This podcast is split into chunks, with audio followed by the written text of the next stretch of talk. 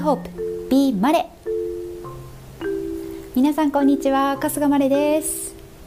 前回から YouTube での動画配信も同時に行っております。えもし今あの目もね使えるよという方がいらっしゃったら YouTube のリンクの方に飛んで動画で私のトークを聞いてみてください。もちろんこのアンカー、ポッドキャスト、Spotify からでもですね音声だけでバッチリ楽しんでいただけると思います。今日はポッドキャストがもう20回目なんですけどここでねちょっと話すっていうことについて話してみようかなと思います。というのも私皆さんあのこれ聞いてくださってる方はご存知の通り話すのが大好きで、えー、一人でずっと話していられるポッドキャストをこう撮るようになってからさらに自分話すのが好きなんだなってことを実感しております。なんとですね最近とある友人から連絡をもらってどのようにしたらこう抑揚をつけて話せるのとかこう舞台の上で役を演じる時にどういうふうにその役に自分をこう入れてるの役の話し方にしてるのっていうのを聞かれました。で私はあのそのね友達は俳優さんとか役者さんとかパフォーマーではないから、まあ、自分のお仕事の中でこう人前で話したりする機会が増えてきた時に結構こう緊張してしまったりだとか話すことに慣れてないので抵抗があったみたいなんですね。で私はまあ思ってることとかをその時ラフな感じで話してたらいやちょっと本気で教えてほしいっていうふうにお願いをされて私もびっくりはしたんですけど結構嬉しくてというのもそういうふうに話すことを学びたいと思った時にあ私のことを思い出してくれたんだって思ったんですね。なので今そのお友達にトークについて教えています、まあ、教えるっていうそんな厳かなものじゃないんだけどでトークのこう内容とか構成とかっていうことよりはもっと外的な話し方抑揚のつけ方イントネーション表現の仕方表情声の色声のトーンとかそういうことを、えー、お話ししています。でまあ、やり方としては、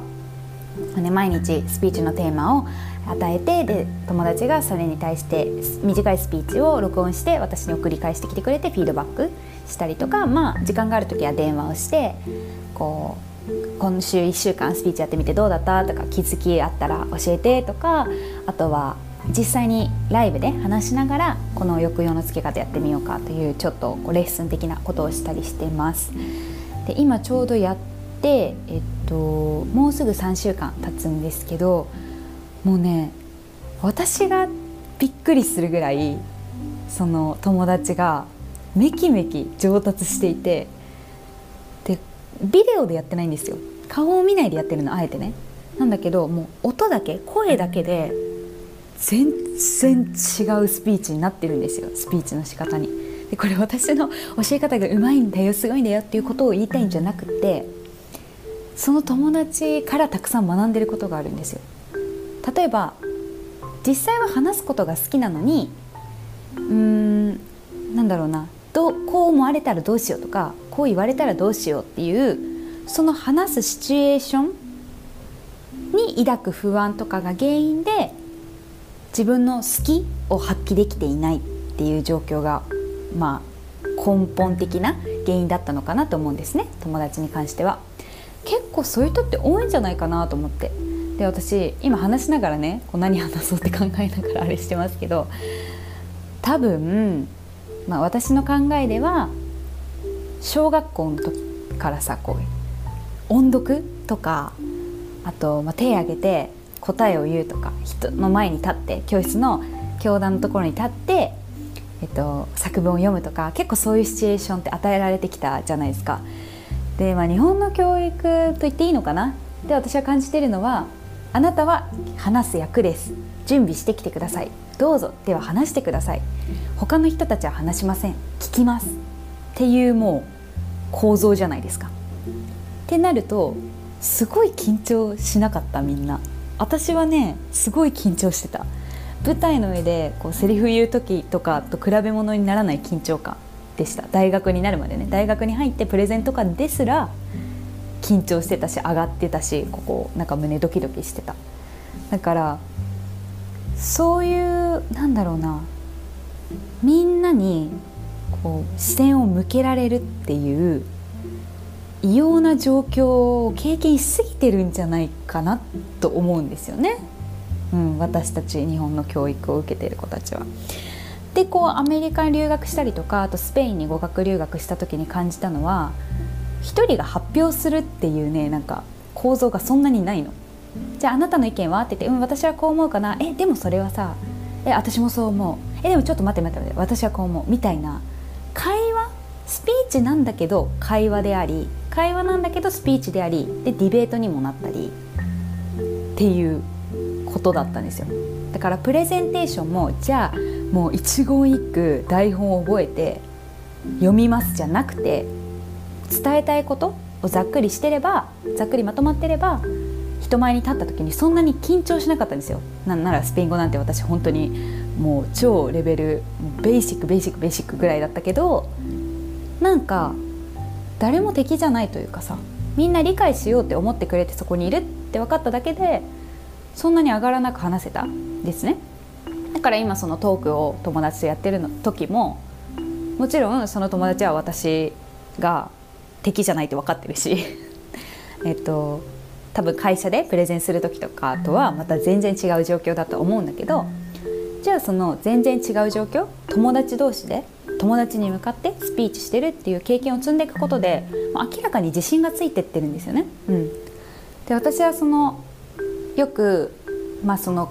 友達とレッスンしてて聞くのが「え今週やってみてさ自分のどどういうとこ好きになった?」とか話し方のどこが自分の魅力だなって思ったっていうことを聞くようにしてて意図的にっていうかねなんか自然に出てきたのその質問も。そしたらね普段あんまり自分のことゴリゴリアピールするような人じゃないんだけど自分の魅力がたくさん出てきたんですよ。うん、例えばやっぱ話の構成はやるにつれてどんどんうまく作れるようになったなとか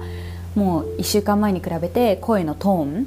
がもうぐんとアップしたなって自分でも感じてるとか話してて楽しいとかいうことに自分自身で気づけているからそれこそが大きな気づき私が褒めるよりもやっぱり自分で気づくっていうことがそのレベルアップにつながっているんだなというふうに思っています。はい。で私こんな喋ってるけど小さい頃から本当におしゃべりだったみたいで覚えてないっていうかとぼけたふりしてるんですけど妹がねいて妹はすごくあの喋らない子だったの。この間あ前のポッドキャストに出てくれてる妹のアスキーなんだけどでも妹が喋らない子だったんじゃなくてお姉ちゃんが喋りすぎなんですよね。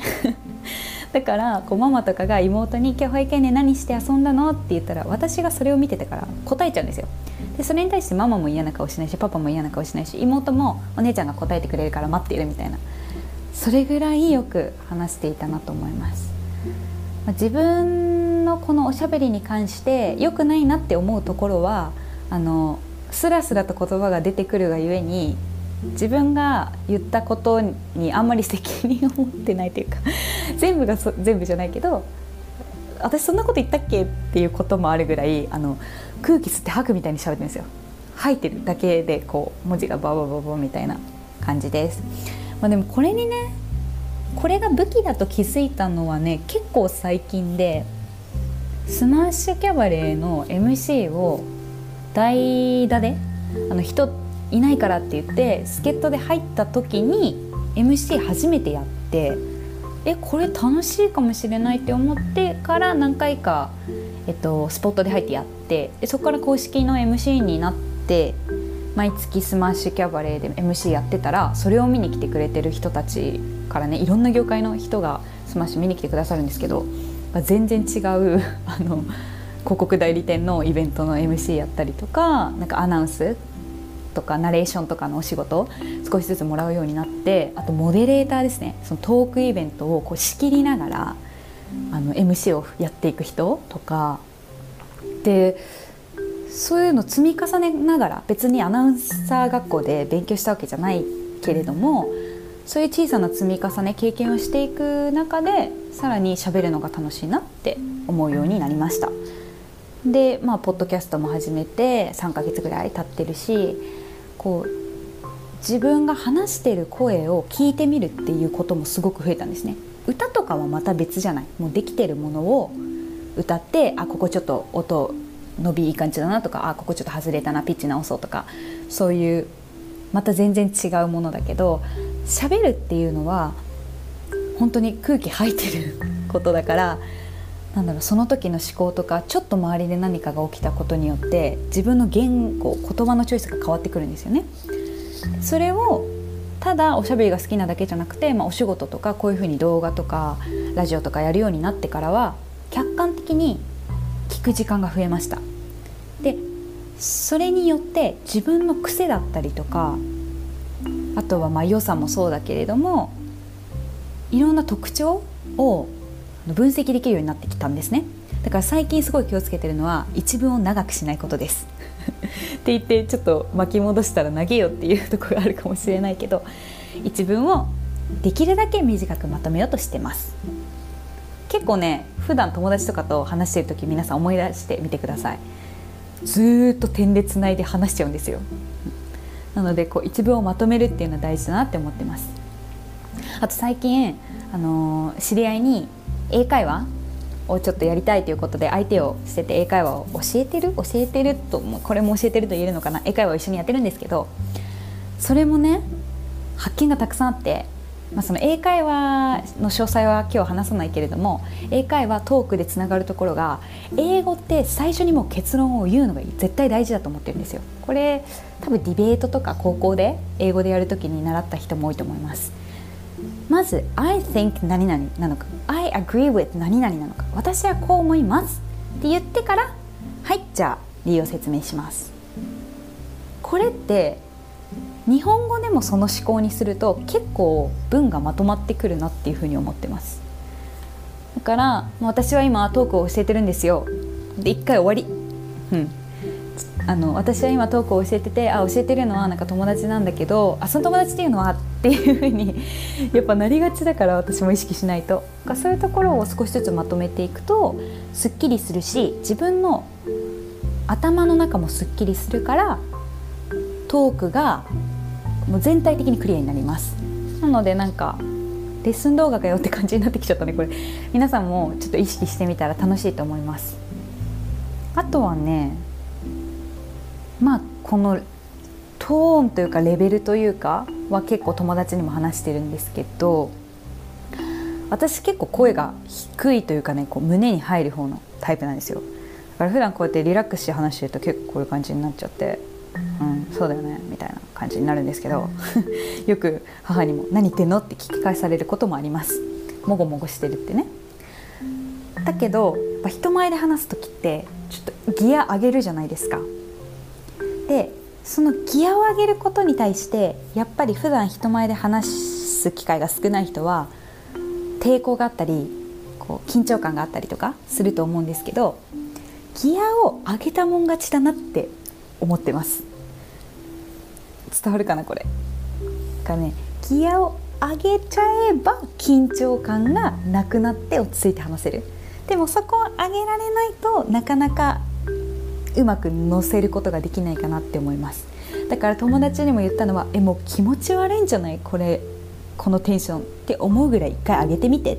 私笑わないからって言ってやってもらいました。そうすると本人も気づいたようにそんなに聞こえ変じゃないねっていう風になるんですよ。しかもその上げた状態で話すのを、えーと続けていくとそれにも慣れてくるから体の感覚とかでも覚えられるかなと思います。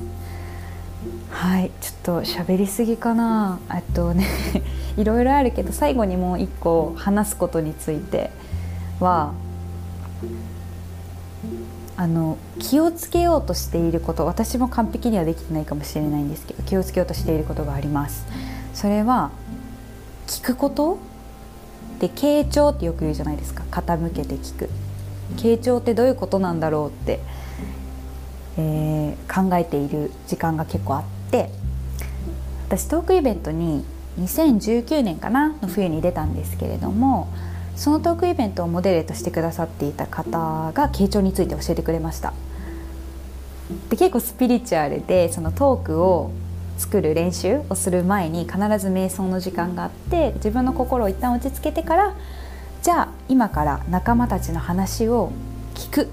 心で聞く。耳だけじゃなくて。っていう、えー、自分の姿に変身しましょうっていう時間なんですね。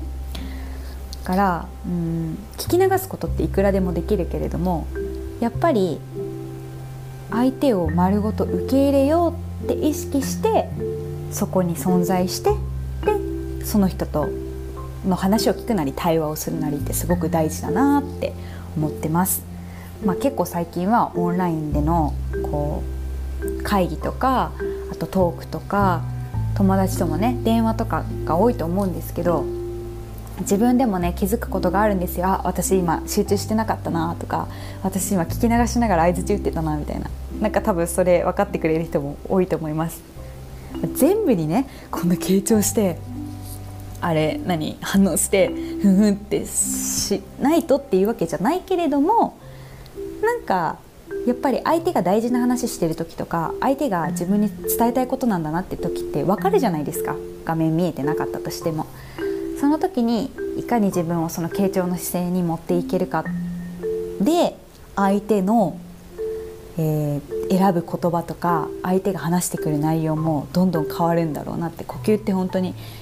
吸じゃないや会話って本当に。呼吸？こうだと思うから。だからなんかそういうところもちょっと意識するだけで人と話すのが楽しくなると思います。おしゃべり苦手とか私は聞き役って人も多いと思うんですけど全然ね話す量が多ければいいってもんじゃないですよ。こんだけ話してって言うけど。だからその聞くってことも話すことだと思うから私は。だからその自分が心地いいコミュニケーションの仕方っていうのが一人一人にあると思います、まあ、この今回の動画今回のポッドキャストを聞いてなんかみんなも話してみることにもっと興味を持ってくれたり好きになってくれたらいいな聞くこともねと思います。はいというわけで、まあ、みんななかなかね一人暮らしの子とかも人と話す機会は減ってると思うけれどもあの積極的に誰かとちょっと会話してみる小さな会話をしてみるっていうのも素敵なんじゃないかなと思います。では今日はこの辺にしようかな。はい。ではまた皆さん来週お会いしましょう。ありがとうございました。バイバーイ。